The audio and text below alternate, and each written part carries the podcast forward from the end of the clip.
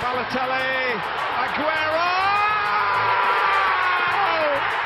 Oh, no, no, no, que gol, que golazo. Olha o gol! Olha o gol! Olha o gol! Que que é isso? Olha o gol! Oi, rapaziada, muito bom dia, boa tarde, boa noite, boa madrugada para você que nos ouve em qualquer lugar aí pela internet. Este é o 45 de acréscimo em sua quarta edição, hein? Hoje com a equipe um pouco mais reduzida também, assim como na edição passada. Nem o Fabrício nem a Vicky puderam estar presentes por questões de horário também, questão de equipamento, mas estarão de volta na próxima edição, se Deus quiser. E estamos em trio, mas não vamos deixar esse podcast morrer. Eu sou Eduardo Costa e estou ao lado de Emerson Esteves e Vitor Santos para o podcast de hoje. Emerson, meu lindo, o aniversariante da semana desse podcast. Como é que vai? Tudo bem? Bem, agora eu tô muito bem, né? É, eu faltei o episódio passado, mas não tô 100% hoje, minha garganta tá meio ruim, então se vocês ouvirem um gogo, uma tossezinha seca, um espirro, provavelmente foi eu. Mas o assunto de hoje é mais um assunto massa, bacana. E eu fiquei muito feliz por no último episódio o nosso ilustríssimo editor e AK é, pé de valsa ter me substituído, o Hector, né? E vamos nessa, velho. Depois vamos eu nessa. quero uma explicação a respeito desse pé de valsa. Vitor, meu querido, como é que vai? Estamos aí de volta mais uma vez para mais um episódio. Mais uma vez bastante empolgado para comentar aqui com os maiores comentaristas do mundo alternativo do futebol. E é isso, vamos ver o que é que dá hoje. Adorei essa referência aí, hein? Adorei de verdade. É, enfim, hoje o tema vai ser Seleção Brasileira.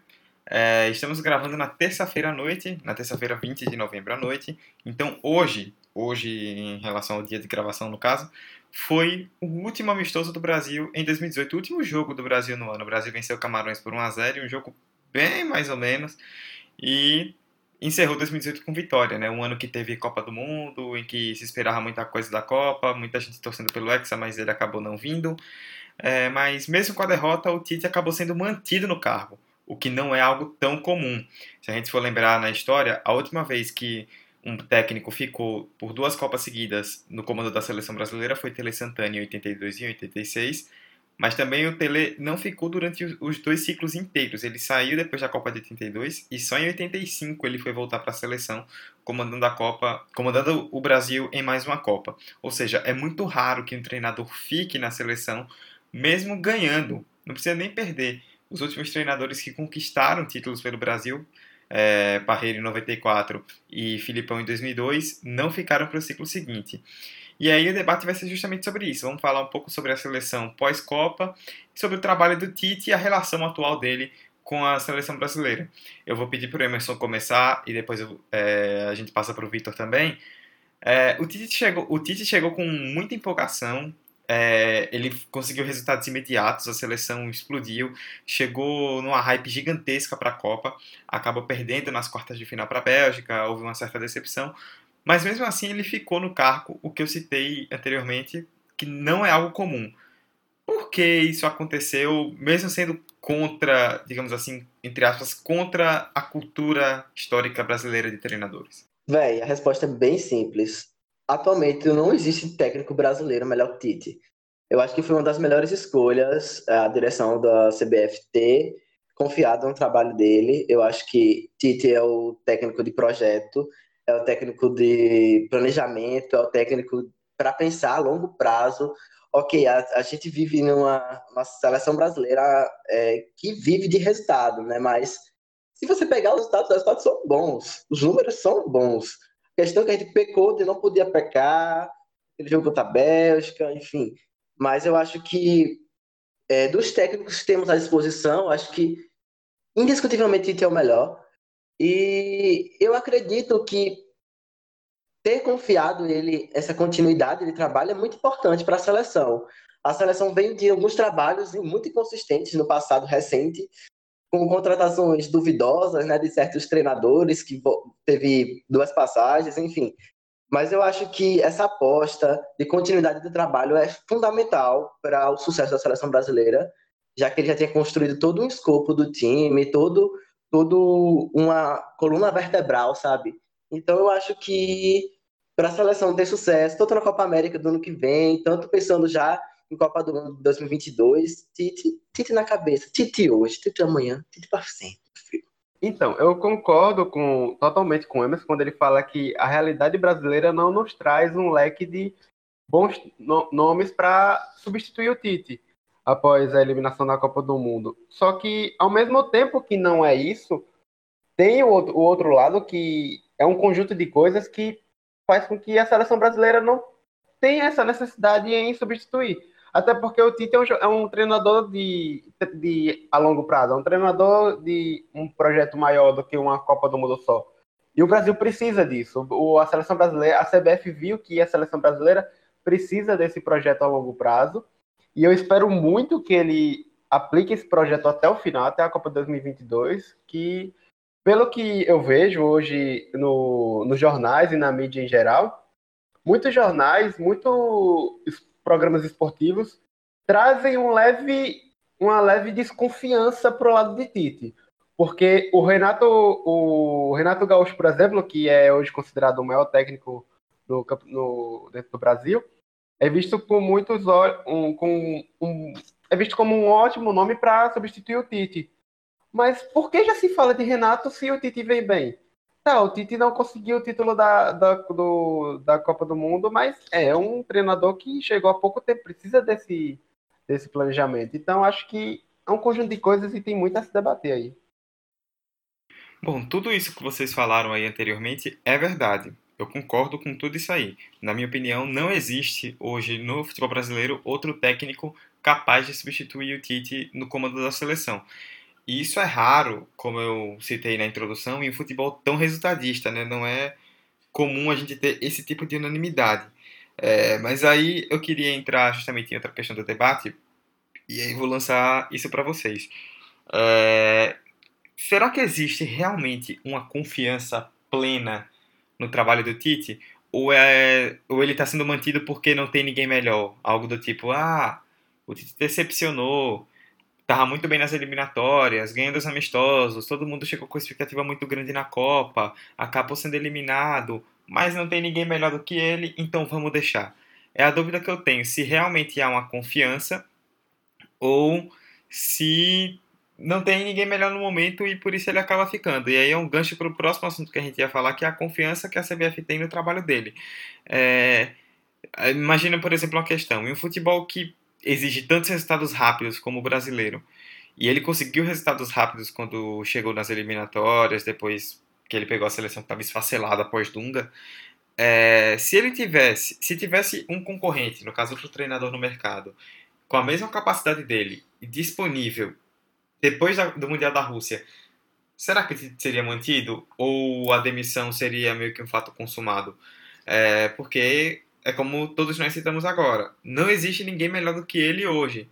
Mas a gente precisa saber também se a CBF confia nele para um projeto a longo prazo ou se é simplesmente porque não há ninguém melhor. Olha, Dudu, eu acho que Tite se preparou para estar onde está. Ele teve todo um preparo, desde pós-Corinthians, ele estudou, ele é um técnico dedicado à parte tática, ao estudo. E eu acho que questionar a preparação dele, eu acho que tá fora de cogitação aqui no momento, porque eu acho que já dispensa comentários, tem um currículo impecável. Quanto à CBF, eu ainda vejo como uma incógnita. É aquele é aquele terreno meio cheio de lama, sabe? Tipo, não é seguro onde se pisa na CBF. Não é, não é de, nem de perto a, a instituição futebolística do Brasil que exala é, competência ou, ou, ou segurança. Mas eu acho que, tipo, essa questão de não ter uma segunda opção à altura é levado em conta, mas eu acho que o projeto que ele já tinha e que, ok, não deu certo é, em 2018, com todo o hype que foi criado, tanto por mídia, tanto pelos jogadores, quanto pelo próprio Tite, faz com que, ok, muitos da própria mídia fiquem com um pezinho atrás quanto a permanência ou não dele. Mas eu ainda acho que apostar no projeto é fundamental. Ele ainda tem, tem um elenco que tá, tem uma boa base da Copa do Mundo. E como eu já mencionei antes, velho, eu acho que, ok, os números vieram, tá, tá vindo pelo menos nos amistosos, né, pós-Copa, mostra que a seleção não sentiu muito a perda da, da, do título, porém é, são resultados contra times, seleções inferiores, tirando, claro, Argentina e Uruguai. e que não demonstrou um bom desempenho da equipe. A gente vê ainda fa fase de testes com vários jogadores, o que também é normal, essa, essa fase de transição entre, entre eras, enfim. Mas eu acho que apostar no, no trabalho de Tite é, é um dos, grandes, dos poucos acertos recentes da CBF. Então, eu devo considerar isso uma boa atitude da CBF. Da CBF não pode se duvidar nada, né? É aquele, é aquela coisa do futebol brasileiro que você tem mais ranço e sempre aquele aquela desconfiança, etc. É, eu vejo que é difícil você acreditar que a CBF tinha total confiança e antes mesmo da Copa começar ele já tinha a palavra do Tite, não, você vai ficar independente de derrota de sair na fase de grupo, sei lá. É difícil você acreditar nisso é, partindo da, da perspectiva de nosso, nossa cultura futebolística. O nosso último podcast fala sobre isso, que é a mudança constante dos técnicos. Mas sem querer entrar no podcast passado, eu vejo que eu fico pensando que se Renato Gaúcho, ele que levou o Grêmio ao título do, da Libertadores do ano passado, se ele tivesse conquistado o brasileiro também, só o brasileiro, só mais o brasileiro, eu acho que e continuasse com uma boa campanha nesse nessa pré-copa desse ano, uma campanha um pouquinho melhor, acho que a CBF pensaria duas vezes em manter Tite. Eu tenho essa desconfiança. Só que não mais é, só que lá no, no, é, no primeiro dia após a Copa do Mundo, assim, deu a entender que a CBF não tinha tanta tanta segurança assim. Mas agora a CBF, eu vejo que a, a CBF se apalavrou com o Tite e está dando total liberdade a ele, tanto que ele vem testando vários nomes, vem sendo contestado por muitos, vem sendo elogiado por muitos, está tá nesse sem agradar todo mundo, mas ele nunca vai agradar todo mundo. Então eu vejo que tem uma confiança muito forte agora no Tite. E eu vou me surpreender se lá na frente esse, esse laço entre Tite e seleção brasileira se romper. Completando só o que Vitão falou, eu acho que é, muito dessa cogita, de se cogitar o nome de Renato Gaúcho, enfim, é dessa cultura da gente de imediatista, né? Do resultado vir fácil, sem o trabalho, enfim, tem o trabalho, eu falo, o trabalho a longo prazo, sabe? Em que você precisa, por exemplo, no caso do Renato Gaúcho, conquistou a Libertadores, foram poucos jogos. Eu falo no sentido de apostar em trabalhos que dão resultado rápido, é isso. E não em trabalhos que vão requerir é, um tempo maior para implementar a filosofia, enfim. Então, eu acho que isso muito vem da nossa cultura ainda brasileira enraizada, da nossa cultural mesmo da gente, de querer um resultado rápido, fácil, enfim, e não buscar uma maneira mais complicada de se resolver as questões. Eu acho que. Eu só vou dar uma deixa só para um, um ponto que a gente vai tocar na frente. Eu acho que. E esse nome de Renato Gaúcho, de Gaúcho desculpa, Renato Gaúcho, pode ser intensificado a depender do resultado da Copa América no Brasil. Aí já é outra história. É justamente isso, Anderson, porque eu não vejo a CBF, a, os torcedores, tudo isso. Eu não sei se o Brasil ele vai ter suporte para manter Tite, justamente por conta dessa cultura do imediatismo não dá para se ter confiança que a gente vai ter um, um treinador a longo prazo, um, com um projeto grande, como, por exemplo, a Alemanha com o Joachim Löw. Eu não consigo ver isso. Eu adoraria ver. É o meu sonho ver isso. Para mim, Tite fica até 2030. Talvez eu tenha exagerado um pouco, não sei. Mas então, ele fique 10 anos. E aí a gente vê se deu certo ou não. Porque é, eu defendo o projeto a longo prazo. Eu defendo muito isso. E só que eu não consigo ter essa confiança aqui dentro. A própria Copa América agora vai ser a prova, acho que é a prova, o momento de Tite falar que quer ficar. Por mais que a CBF tenha palavra com ele, não, você vai ficar até a Copa 2022, eu vejo que Tite, ele sente, esse, ele, ele tem noção disso. Tite tem noção de que ele não está 100% seguro lá dentro. E é o momento dele, do treinador, mostrar resultado em campo. Porque se houver um, um fracasso, algum um resultado muito negativo, eu não, eu não consigo ter essa segurança. E aí é, no geral, a mídia, jornalistas vão cair em cima dele, é, vai criar aquele clima no vestiário, os torcedores vão, vão tá comentando isso direto, e é um. Acho que a gente não tem psicológico para suportar isso. Cara, seria muito louco isso aí, hein? Já pensou? Tite até 2030. Imagina, depois de três Copas seguidas, tá lá o Tite de novo na Copa de 2030. É, essa é uma brincadeira de exercício de memória, mas isso aqui seria impossível, né? Porque não existe esse tipo de planejamento no Brasil. Mas, enfim, eu acho que a CBF, ela. Tudo bem, ela não é um exemplo de honestidade, de planejamento, de visão a longo prazo, mas até certo ponto ela meio que percebeu é, os exemplos de fora, né? Não adianta você sair trocando por trocar.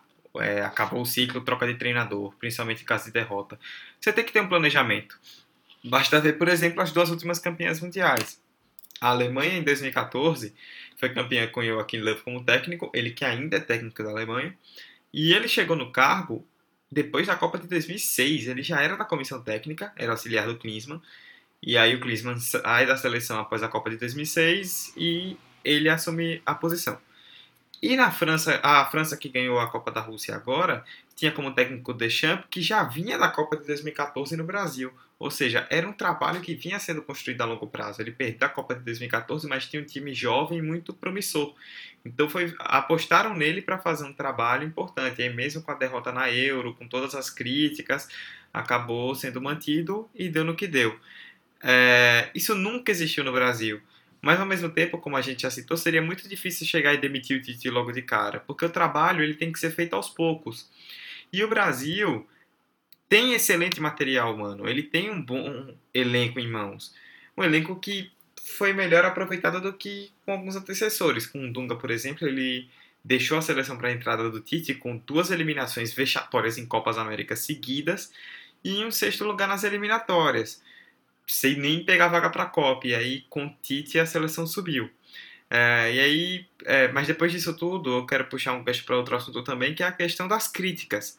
É, o Tite, como a gente já citou, é unanimidade no cargo, no sentido de que ninguém pensa hoje em um nome para substituí-lo. Mas ao mesmo tempo, até antes da Copa ele era praticamente inquestionável. Eram raras as críticas ao trabalho dele, críticas que passaram a ser mais recorrentes depois do Mundial, principalmente por conta de um item muito polêmico que é o das convocações. Até hoje isso gera muita polêmica, por conta de algumas escolhas questionáveis, é, alguns jogadores que as pessoas veem como protegidos deles, né, que, ou porque ele confia de alguma forma, porque já jogaram com ele, mas que estão sendo sempre convocados e que você se pergunta por que eles estão ali, né? É, tudo isso gera desconfiança, especialmente porque a falta de elenco foi um problema sério no Mundial. A gente viu é, que na hora que o Brasil precisou rodar um pouco mais o time, quando tinha, tinha jogadores que estavam lá que precisavam sair é, e a hora da mudança chegou, isso acabou não acontecendo de maneira satisfatória. E aí eu quero puxar esse assunto para vocês. Ele é inquestionável hoje no cargo, mas até que ponto essas convocações é, ditas como questionáveis, especialmente de atletas de histórico com ele, como eu já citei, arranham a integridade e a imagem dele como treinador da seleção. Tudo cotado, Dudu, tudo cotado, tô brincando. Velho, é, eu acho que ele, segundo a entrevista dele, ele não é pressionado por ninguém para fazer as convocações. Emerson acha isso muito difícil de acontecer. Obviamente, deve existir uma pressãozinha ali nos bastidores, convoque tal, não convoque tal, enfim. Eu acho que ele, obviamente, para a filosofia que ele quer implementar, ele sabe os jogadores que quer escolher. Ele, ele, ele observa muito bem, ele tem uma equipe para isso. Então eu acho que essa pressão externa, para mim, existe, é inevitável, mas eu acho que ele tem muito grupo na mão dele, sabe? E eu acho que certas convocações a gente tem que relevar também, velho. A gente também cobra muito essa, essa parada, principalmente em período de transição. Ele tem que fazer testes. Ele não pode, às vezes, é, convocar um jogador que está sendo muito hypado, mas que ao ver dele não se encaixa bem no esquema que ele quer para o time. Tem isso também. Então, velho, é isso que eu, é isso que eu acho, pô. Eu acho que, obviamente, existe todo um disse-me-disse de, de quem. Isso também vem muito da cultura do brasileiro, de que todo mundo é técnico, né? Todo mundo é técnico, todo mundo pode opinar em, em quem deve ser ou não convocado. E eu acho que, velho, o cara sabe o que está fazendo. Vamos deixar, vamos confiar. O trabalho é bom, querendo ou não, mesmo com, com a derrota para a Bélgica, mesmo perdendo a Copa da Rússia, o, projeto, o, o, trabalho é bom. Vamos confiar. Pessoal, amistosos, pessoal. A gente, fez, a gente fez seis foram seis, foram seis partidas ainda de amistosos. E, velho, tá muito cedo para estar tá jogando o Tite. Muito cedo. Ele tá testando jogadores, ele tá testando até os mais contestados mesmo, porque ele vê algo. Ele é quem estuda, ele é, que trabalha com isso. Vamos ter calma.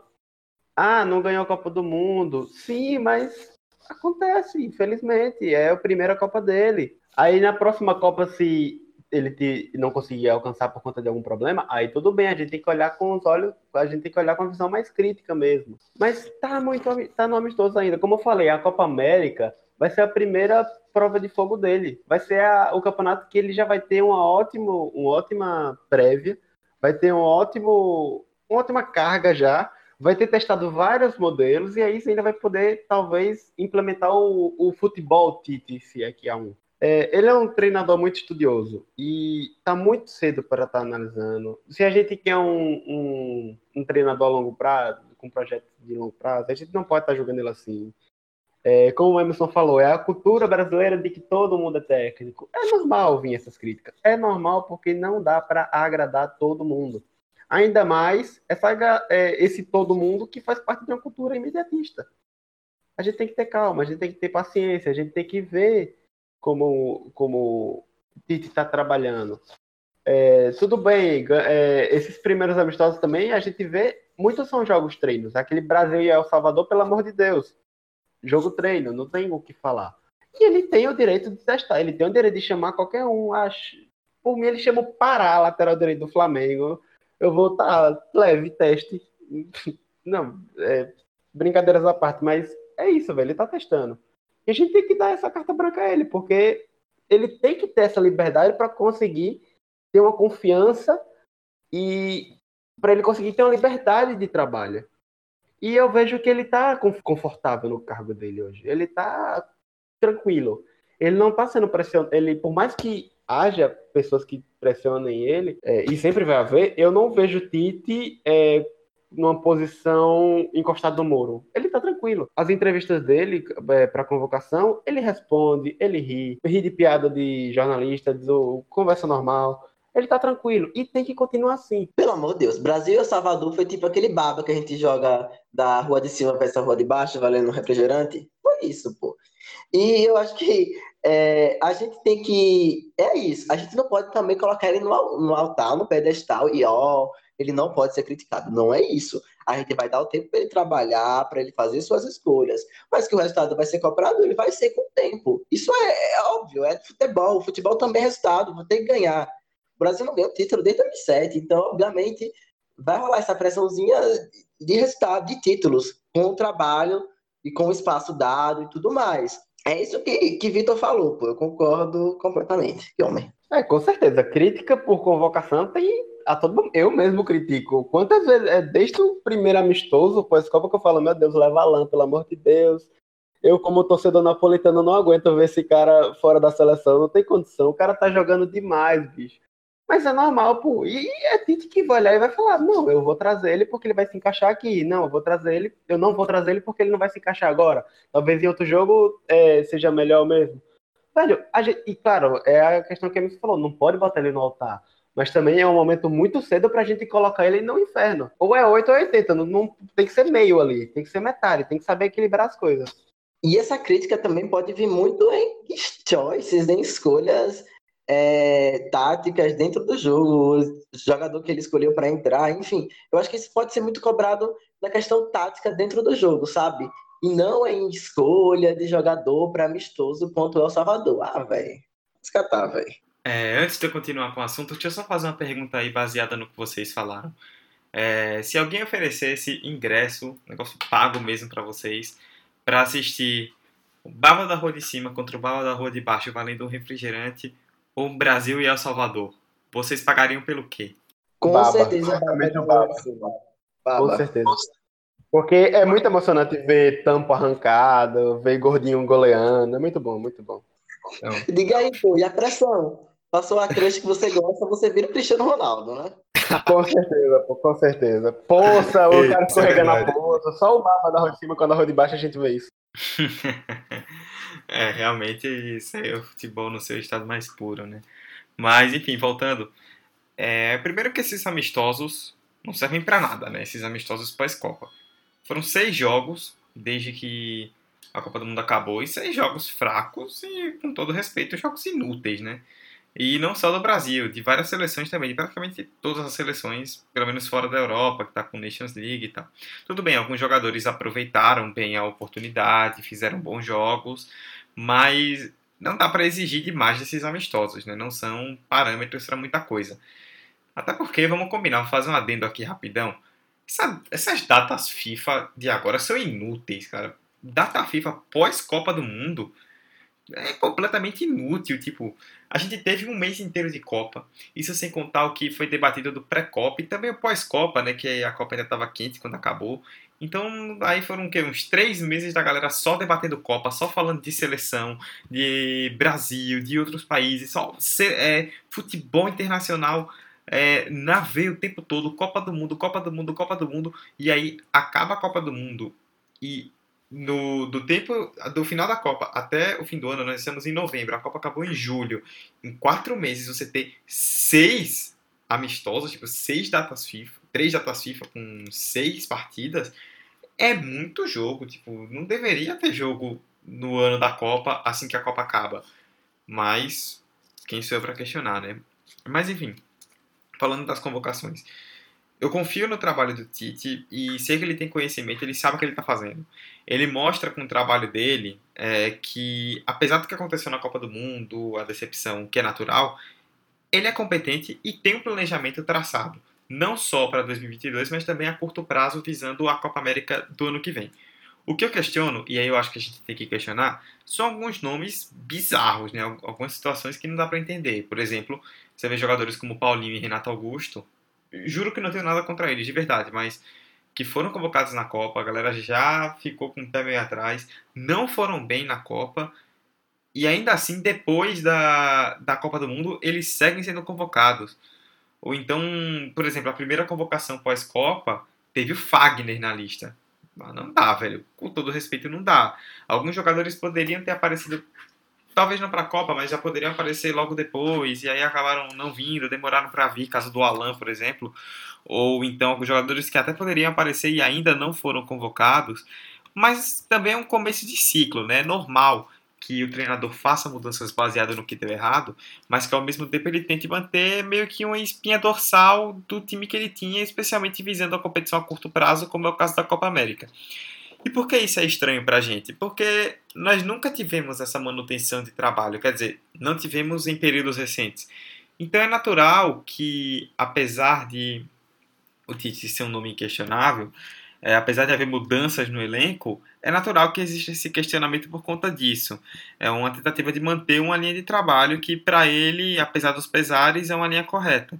E o Tite parece ser um cara bem estudioso, que aprende com os erros, e esses erros aconteceram. A gente já citou aqui alguns erros, a gente criticou, mas também não dá para dizer que está tudo errado. O projeto é a longo prazo, pô. Vamos com calma, não dá para acabar o mundo, querer que o mundo acabe é, com algumas situações que acontecem nesses amistosos que são inúteis. Inúteis, vou repetir novamente, porque prejudicam o calendário europeu, porque o calendário europeu está todo vapor com os clubes de repente para tudo, tipo, não tem nada.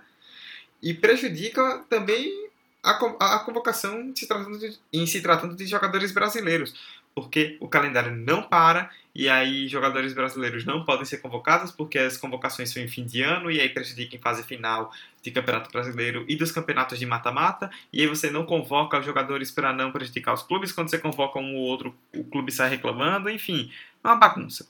É, mas enfim, ainda é muito cedo, apesar de tudo, para sair crucificando loucamente. Ele cometeu erros como a gente citou, temos que apontar, temos que criticar, mas é leviano querer que tudo se exploda logo agora. E aí eu quero puxar, depois desse comentário também, o último gancho, que é justamente sobre essa questão da pressão, né? Tudo bem, a gente tem que entender que é um período pós-Copa, que é uma manutenção de trabalho, a gente tem que tomar cuidado com algumas avaliações, criticar, mas também ponderar outras situações. Mas aí, como eu falei, ano que vem, Copa América no Brasil. Vai ter um monte de seleção querendo mostrar serviço.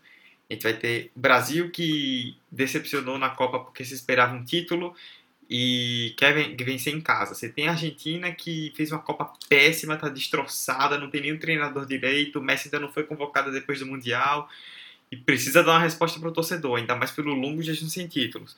O Uruguai que tem uma geração de jogadores como Cavani, Soares, Godin, Muslera e outros que já estão há muito tempo que dificilmente vão estar, por exemplo, para uma Copa de 2026 esse deve ser o último ciclo deles na seleção e eles querem encerrar com chave de ouro. Você tem um Chile que nem para a Copa foi. Uma Colômbia que tudo bem, ficou nas oitavas, fez uma boa Copa, acabou ficando nos pênaltis, mas também se esperava um pouco mais. Então, é com tanta seleção querendo mostrar serviço e tanta seleção boa, né, vai ser um torneio muito disputado. Como é que fica essa pressão? Tipo, o Brasil vai ser pressionado para ganhar. Se não vier um resultado satisfatório, que no caso é o título, Será que a CBF banca, diz, não, esse é o nosso treinador, ou ela acaba não resistindo? Tipo, o que, é que vocês veem nesse cenário? Velho, trabalhar com si no futebol é sempre um negócio é, que você não dá para traçar nenhum caminho certo, sabe? Mas eu acho que tudo depende. Eu acredito que, se vencer, obviamente, o trabalho, o projeto continua. Se perder de forma vexatória, eu, eu imagino que Tite tá arrumando sua malinha no dia. Vê cara tá no CBF fazer esse tipo de coisa. E sem falar da pressão absurda que vai estar, tá. É, depois, a última grande competição que teve no Brasil, né, de futebol, foi a Copa do Mundo e a gente não tem boas memórias. Então, a Copa América pode servir para dar um título para a seleção, que já está há mais de 10 anos sem levar nada, e, e para garantir o cargo do treinador também, porque, querendo ou não, o título é fundamental. O futebol não vive sem título, a tem, tem que vencer. E olha, tipo, o desempenho do Brasil contra equipes sul-americanas é para lá de bom. Aí tem mais de 80% de aproveitamento, só perdemos um jogo, que foi para a Argentina, um amistoso do ano passado.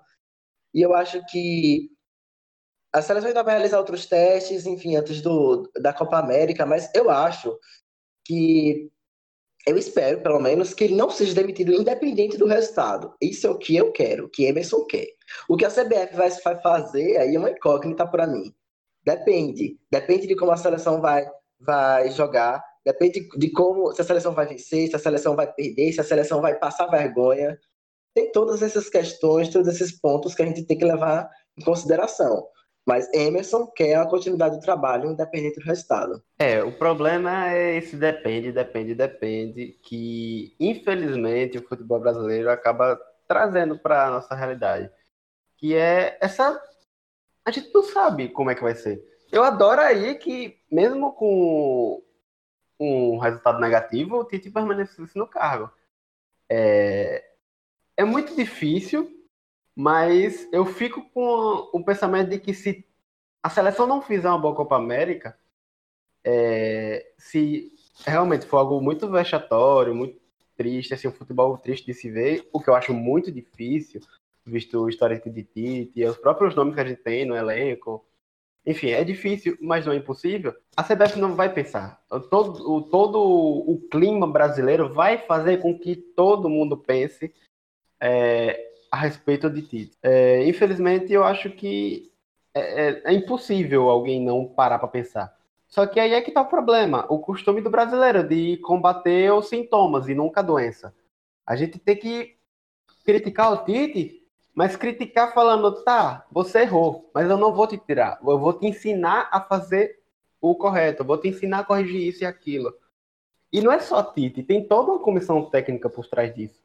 E não é possível que essa comissão técnica não seja competente de, de carregar, é, o, o um, corrigir aqui e ali quando é, nesse, treino, nesse projeto a longo prazo. É, não é possível que eles não sejam capazes disso. É capaz disso sim. E é isso. Por mais dessa desse pé atrás que eu tenha, desse 100% de firmeza em 2022 daqui para lá, independente do que acontecer, é, dá para manter. Mas ao mesmo tempo, não sei, é muito, é muito difícil você cravar algo, mas eu acho que se um vexame vier, Tite dificilmente vai se manter no cargo. Só que ao mesmo tempo é difícil um vexame vir. É, bom, eu não vou dizer que eu sou um pouco cético, não acho que cético talvez seja a palavra nesse sentido, mas eu fico com um pouco de pé atrás, porque é a CBF e é o futebol brasileiro no caso da Copa América, não precisa nem ser uma derrota vexatória, caso ela aconteça.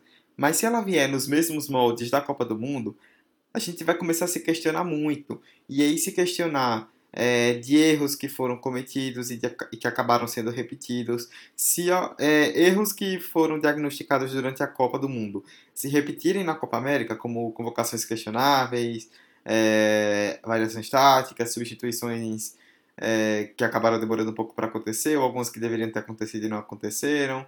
Se tudo isso se repetir, vai haver uma pressão muito grande, porque a gente vai dizer, ah, o Tite não aprendeu com os erros, o Tite foi teimoso, teve um ano inteiro para trabalhar e deu no que deu. É, como é que vocês acreditam nesse cara? Ele tá enganando todo mundo, todo mundo se iludiu achando que ele ia melhorar e não mudou em nada. E aí, se começar uma pressão muito grande da torcida, da imprensa, e a CBF sentir e ceder, vai sobrar para o treinador. E aí pode acontecer também Claro, a gente está imaginando o pior cenário possível, mas sei lá, por exemplo, em caso de derrota em 2019 na Copa América, ter um treinador no momento no futebol brasileiro que esteja em alta e aí começa um lobby para tentar colocar o cara como substituto. O próprio Tite passou por isso em 2014 quando rolou o 7 a 1, o Filipão acabou saindo da seleção. Ele havia uma, uma certa pressão, tipo, ah, o Tite tá muito bem, o Tite fez um trabalho recente muito bom no Corinthians. Chama o Tite, chama o Tite, o Tite tá sem clube. E acabou não acontecendo. Mesma coisa em 2016, quando o Dunga saiu. Atenção, o Dunga foi chamado de novo para ser técnico da seleção na época. Pensem bem no inferno que foi aquilo. Enfim, é, o Dunga saiu da seleção em 2016 e aí foi pior. Havia praticamente um clamor nacional. Tipo, é o Tite ou ninguém. Tanto que a seleção foi eliminada agora em 2018 e mesmo assim ele segue no cargo. Mas aí até onde a CBF vai bater no peito e bancar, ou então, não sei se é o melhor termo, mas vai tremer na base e fazer a troca. A mudança de treinador, é sempre bom destacar isso, em meio de ciclo de Copa é muito ruim. Claro, o Brasil tem um objetivo a curto prazo que é a Copa América, mas o ciclo é de quatro anos, é sempre visando a Copa do Mundo. E uma troca nesse meio é péssima. O Tite foi bem quando chegou no meio do ciclo, claro, mas a gente não pode tornar a exceção uma regra. O time com Dunga estava esfacelado, não tinha meio que como piorar aquilo ali, né? É, era uma incógnita também. As pessoas não sabiam muito o que ia ser. Ele mesmo chegou a declarar, quando classificou o Brasil, que tinha receio de não conseguir levar o Brasil para a Copa do Mundo. É, mas, enfim. Em caso de derrota na Copa América, eu não demitiria o Tite, porque não é isso que vai dizer necessariamente se o trabalho é bom. Se a gente pegar, por exemplo, a Alemanha, que foi campeã do mundo em 2014, ela ganhou em 2014, mas o Love chegou em 2006, depois da Copa. Em 2008 perdeu a final da Em 2008 perdeu a final da Euro para a Espanha. Em 2010 perdeu a semifinal da Copa do Mundo de novo para a Espanha. E em 2012 perdeu a semifinal da Euro para a Itália. É, ou seja, havia, tudo bem, claro, uma pressão muito grande para ganhar em 2014. Se não ganhasse, talvez a avaliação fosse outra hoje, né? Vendo algo que aconteceu no passado. Mas ele foi mantido porque acreditava-se que o trabalho ainda tinha grandes frutos para dar.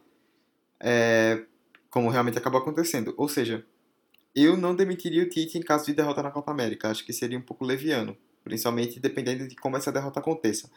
Mas em se tratando de Brasil, não dá para sair cravando isso com tanta certeza. Então, velho, eu não me chocaria se o Tite fosse demitido, independente do resultado, independente do resultado não, se o título não viesse, porque como vocês já mencionaram no podcast passado, a gente vive imerso numa cultura é, de resultado imediato, enfim, e que dificulta muito o trabalho do treinador no Brasil. E eu acho que justamente a CBF é muito passiva dessa pressão externa, tanto por mídia quanto por torcida, justamente por não ser uma, uma instituição confiável longe disso, muito longe disso. Tem presidente aí que pode sair do Brasil, que não pode entrar no Brasil, que, que pode votar, enfim, a história da CBF é, é, é conflituosa. Mas o que eu acho é o que Dudu falou: o trabalho tem que continuar, pelo menos ao meu ver, o trabalho tem que continuar. O meu medo real é Tite acabar se tornando vítima de suas próprias repercussões, porque a CBF falou: vou te manter até a Copa de 2022. E aí Tite vai, faz uma Copa América, só que acaba não é, vem, vencendo, aí não conquista a Copa América e acaba não conversando no futebol. Só que a CBF ainda assim fala que vai manter Tite. Só que eu acho que Tite não a depender da repercussão, a depender da pressão da, dessa nossa cultura e até de uma pressão interna, assim, do, de um clima que acaba sendo consequência dessa pressão externa. Eu acho que o trabalho do, do Tite vai ser interferido. Porque, por exemplo, vamos supor que Tite tem a carta branca, porque ele vai ser mantido, tem essa confiança, e aí ele vai tentar barrar Neymar porque, sei lá, problemas de disciplina. Vocês acham mesmo que é, alguém lá dentro não vai futucar, ei, Tite, você não pode deixar o cara fora, o cara é camisa 10, o cara é tal. E aí o trabalho dele vai ser totalmente interferido, porque ele, ele tá. Mas eu. Aí, mas ele vai falar, não, mas eu tenho uma ideia que é essa, essa, essa, essa. Só que aí alguém lá dentro, ou devido a repercussões, não sei, vai acabar falando sim, mas você tá deixando de fora o, o camisa 10, o craque, Neymar, e é Neymar, não pode deixar de fora Tite Neymar. E ele vai acabar colocando. E todo aquele trabalho, aquele planejamento dele foi interferido por conta dessa besteira de manter medalhões, ou se não pela besteira de estar tá convocando, de não poder mais convocar aqueles jogadores de nomes de confiança dele. Porque, ah, tudo bem, eu vivo criticando o Tite porque ele continua convocando Renato Augusto, Paulinho, deixa de fora outros nomes que vem bombando. Só que ele tem uma ideia lá dentro. A gente tem que manter tem que ter essa, essa consciência de que ele está tendo trabalho lá dentro, que é ele que está estudando dia a dia para fazer o melhor lá dentro. Mas eu ainda acho que do lado de fora há essa interferência. E aí ele muitas vezes pode acabar se tornando é, vítima desse fuzuê todo. Ele vai acabar. Tá, o que é que eu faço agora para acabar não sendo xingado por, por uma galera? E aí o trabalho dele vai ser totalmente é, interferido e pode vir a cair futuramente. Eu espero que não aconteça isso, pelo amor de Deus. Cadê a madeira para bater aqui? É, só que, tipo, essa, essa visão que eu tenho, a perspectiva que eu tenho, se Tite vier a falhar na Copa América. Ou se Tite vier a falhar depois da Copa América com resultados negativos. Porque, infelizmente, é essa cultura brasileira. A gente tem que mudar isso. A gente tem que olhar para os projetos a longo prazo e falar, tá, ele errou, mas vamos, vamos dar continuidade, porque a gente tem confiança. E ele tem peças boas. E Tite tem peças boas. Então, calma. Vamos ter calma. Vamos é, olhar para Tite e falar: você é o cara de agora, a gente confia em você, faz seu trabalho, traga a Copa América para gente. Se não trouxer, mantém. Vamos ver onde errou para corrigir. E 2022, é, se o Exxon não vir, muitas lágrimas virão. Terminamos o nosso debate. Mas agora a gente vai trazer um quadro novo. Pois é, rapaz, tem quadro novo no 45 de acréscimo, que é o Depois dos 45. Agora entra uma vinheta que ainda não existe. Enfim, o que é o Depois dos 45? É um quadro que nós da equipe idealizamos para que os nossos membros possam dar indicações. Indicações de quê? Do que quiserem. A gente sabe que tem gente que ouve podcast que não é super fã de futebol. Então a gente traz umas indicações legais, é, indicar um filme, uma série, uma reportagem, uma música que você esteja ouvindo no momento e que seja muito boa, um tipo de guarda-chuva, sei lá, qualquer coisa que você quiser indicar. É, os nossos comentaristas vão usar isso aqui como um momento para levar isso ao público. E aí eu farei minhas indicações depois, mas primeiro eu vou jogar para vocês, Emerson e Vitor, Lancem suas indicações para o público. É, eu gostaria de indicar duas coisas. Uma envolvendo o, é, a sétima arte, que é. Na verdade, é envolvendo série mesmo. Que é, gente, pelo amor de Deus, assistam Titãs. Que série, meu Deus. Obrigado, DC, por você acertar. Eu tanto julguei. Então, Titãs é boa, velho. Titãs é maravilhosa, meu Deus do céu, que série. A DC tá ah, tá no quinto episódio ainda. Eu acho que. Nem sei se lançou outro episódio, agora já lançou o episódio essa semana, mas maravilhosa. Assistam. É, quebrem todo o, o, as críticas que vocês ouviram a respeito de ah, esses personagens dos Titãs tá horrível, Estela não sei o quê. Não, quebre tudo isso e assista. Assista e aproveite, porque está uma maravilha acertaram, estão construindo do zero, estão construindo com calma. O, eu não sou o maior especialista em falar sobre série, filme e tudo, mas está maravilhosa. E, meu Deus, é aquele último episódio, o quarto episódio, se não estiver enganado, a aparição de Jason Todd no final, meu Deus, meu Deus. Sem spoiler, caralho. Eita! Eita, perdão. Corta, Hector. Mas, e a outra, a outra indicação é, gente, assista NFL. Que Monday Night Football, é, Monday Night, como é que fala, meu Deus? Monday Night agora. Football. Monday Night Football. Monday Night Football foi aquele de ontem. Gente do céu, de ontem e de hoje. Que jogo. 51 a 54. Assistam o NFL. Não, puxando o que o Vitor falou, realmente, assistam o NFL. Eu amo esse, esse esporte maravilhoso. É tchaca tchaca na buchaca, sim. Assistam o NFL, torçam pro Falcons, se, se, se caso não tenham nenhum time, podem torcer pro Falcons. Olha o se você clubismo. Alô, polícia do clubismo. Polícia do clubismo. Com a, com a NFL eu posso ser clubista. Com a NFL eu posso ser clubista. E minha indicação real oficial é um texto do El País, escrito por Breiler Pires, eu acho que esse é o nome que se pronuncia. E o texto tem o seguinte título: Há mais denúncias de racismo no futebol, o pacto de silêncio foi quebrado. E a reportagem, na verdade, é uma entrevista com o Marcelo Carvalho, que ele é o idealizador do Observatório da Discriminação Racial no Brasil. E ele vai, é, durante a matéria, durante a entrevista, ele vai trazer todos os dados alarmantes, questão de racismo no futebol brasileiro e todas as formas de discriminação também dentro do futebol, porque tem certas pessoas né, que acham que o futebol talvez não esteja dentro do meio social, não esteja dentro, viva numa bolha, não, gente. Tem muito racismo sim no futebol e precisa ser debatido sim. Então, super indico esse texto. É, a gente vai linkar no, no podcast, você vai poder acessar. Leiam esse texto do El País. Bom, essa indicação aí que o Emerson deu é muito importante, né? Porque é sempre bom destacar. A gente está gravando na terça-feira, né? Dia 20 de novembro. E dia 20 de novembro é o dia da consciência negra. E Emerson citou esse texto do El País, que por sinal, o El País, é, nesse dia de consciência, esse dia da consciência negra, está trazendo uns materiais muito interessantes, está realmente muito legal.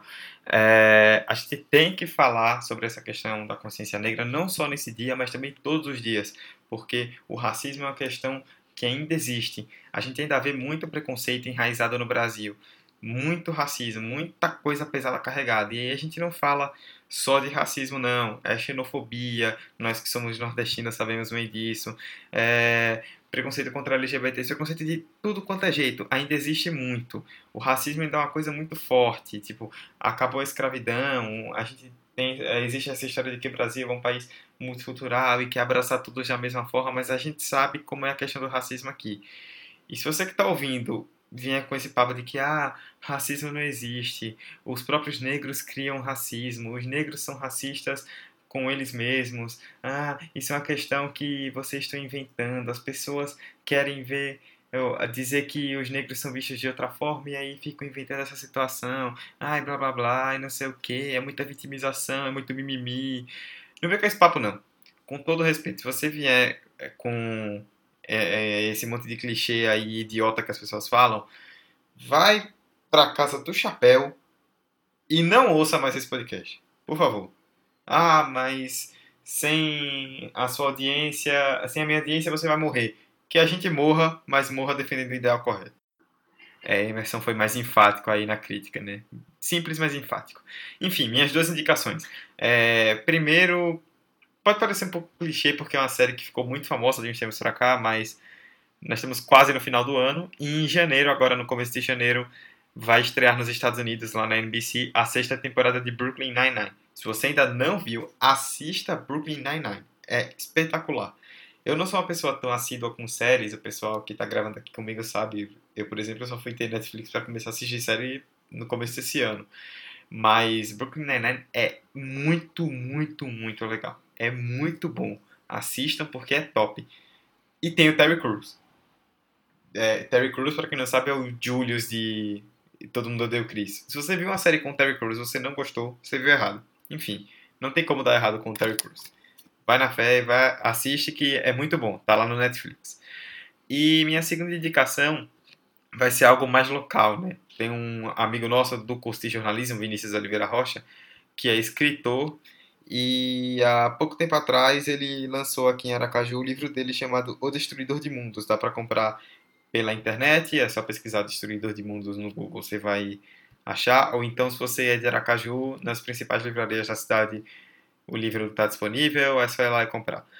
Cara, é muito bom. É uma história de ficção é, que envolve os quatro elementos. Enfim, eu não vou explicar aqui porque posso acabar dando spoiler. E eu nunca fui muito fã desse tipo de gênero, mas eu me apaixonei pelo livro de verdade, li até o final e é sensacional. É, e não só para você que é de Aracaju de, é, junto conosco, mas você que está ouvindo de outros lugares, valorize a galera da sua região, do seu estado, porque tem muita gente local que produz conteúdo muito bom, não importa onde esteja, e que coloca alguns conteúdos nacionais que são massificados no chinelo.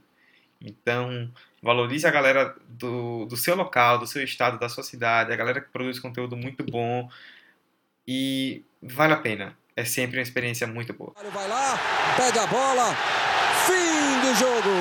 E é isso, né? A gente encurtou o podcast um pouco mais hoje se tudo der certo, a gente chega na meta de fazer o podcast realmente com 45 minutos. Debatemos tudo que a gente queria de maneira legal, demos indicações, pistolamos um pouco, como sempre, né? Já virou de praxe. É, enfim, foi muito, muito bom. É, Emerson, valeuzão e até a próxima, viu? Valeu, véi. Foi muito top hoje novamente. É, espero voltar a tratar esse tema futuramente aqui no podcast é, depois da Copa da América, talvez, nunca se sabe, depende do resultado. E eu só quero falar que o boleto de Vinícius caiu, viu? O boleto de Vinícius caiu, que o jabá foi feito aqui. Não, por incrível que pareça, não houve Mas nenhum é isso, tipo véio. de pressão para fazer esse, esse jabá. Foi algo espontâneo porque ele merece. Vitor, valeu não, viu, velho? Tamo junto. Valeuzão, Dudu, Emerson, meus brothers, meus queridos companheiros desse, nesse mundo do futebol, nesse mundo da UFES, nesse mundo da vida. Até mais. Bom, é isso. Estamos encerrando mais uma edição. É, Lembre de divulgar esse podcast. Ouça a gente nas principais plataformas. A gente está hospedado no Anchor, anchor.fm barra 45 de acréscimo. Mas estamos no Spotify, estamos no iTunes, estamos no Google Podcasts, estamos nos principais agregadores de podcasts da internet. Então, baixe o 45 de acréscimo, ouça, dê uma moral pra gente, avalie bem o nosso trabalho. É, acessem nossas redes sociais, instagram.com.br 45 de acréscimo, twitter.com.br 45 de acréscimo, se quiser mandar um e-mail pra gente de forma mais educada, 45 de acréscimo, gmail.com. É, peça sugestões de pauta, sugestões de temas para programas, é, divulgue nossas redes sociais, mande, como eu já falei, além das sugestões, mande críticas, quiser xingar a gente de maneira gratuita, xingue, mande seu comentário, o que você quiser falar sobre podcast ou sobre qualquer um de nós, vá nas nossas, nas nossas redes sociais e entre em contato com a gente, em contato com a gente que estaremos de braços abertos para poder te ouvir e fazer um podcast melhor para todo mundo. É isso, essa foi a quarta edição do 45 de Acréscimo. Eu espero que vocês tenham gostado e nos vemos novamente na semana que vem. Tchau, tchau! Balotelli, Aguero! No, no, no, que gol, que golazo. Olha o gol! Olha o gol! Olha o gol! Que que é isso? Olha o gol! Ô, Vitor, as lágrimas sempre virão, velho. Sempre virão. Do dia a dia. Chorando se foi quem um dia me fez chorar.